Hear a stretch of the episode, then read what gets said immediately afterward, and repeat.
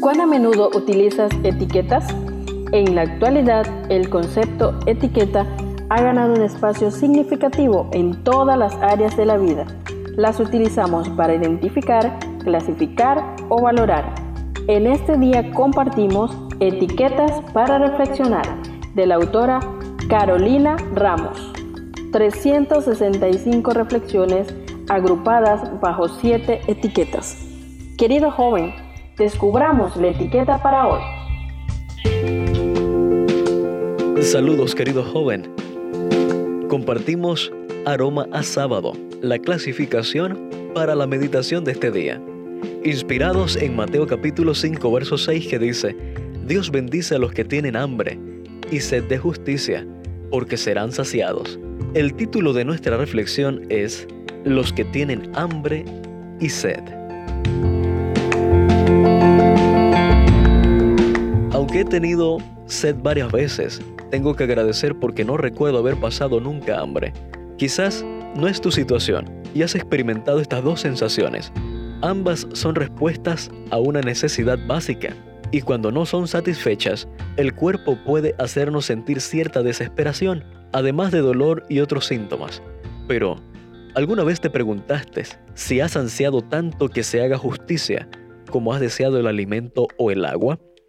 Quizás no tienes una personalidad muy justiciera, pero alcanza con remitirnos a la historia de nuestros países para saber que hubo personas que estuvieron dispuestas a dar su vida para que se hiciera justicia por alguna causa.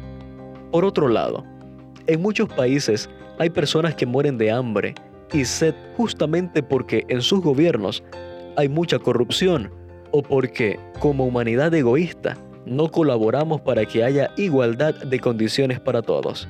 El concepto de justicia no es tan fácil de definir, o por lo menos tiene varias aristas que pueden ser muy subjetivas. Sin embargo, en la Biblia vemos que la justicia se personifica en Cristo y que todo el que lo recibe a Él recibe también la justicia en respuesta a sus necesidades. El hambre y la sed de Dios tienen consecuencias más profundas que el hambre de pan y la sed de agua material. Es más difícil de saciar y a la vez más plenamente satisfecha si buscamos a Dios.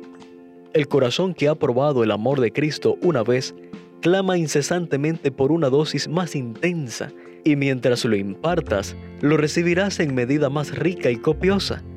Cada revelación de Dios al alma incrementa la capacidad para saber y para amar.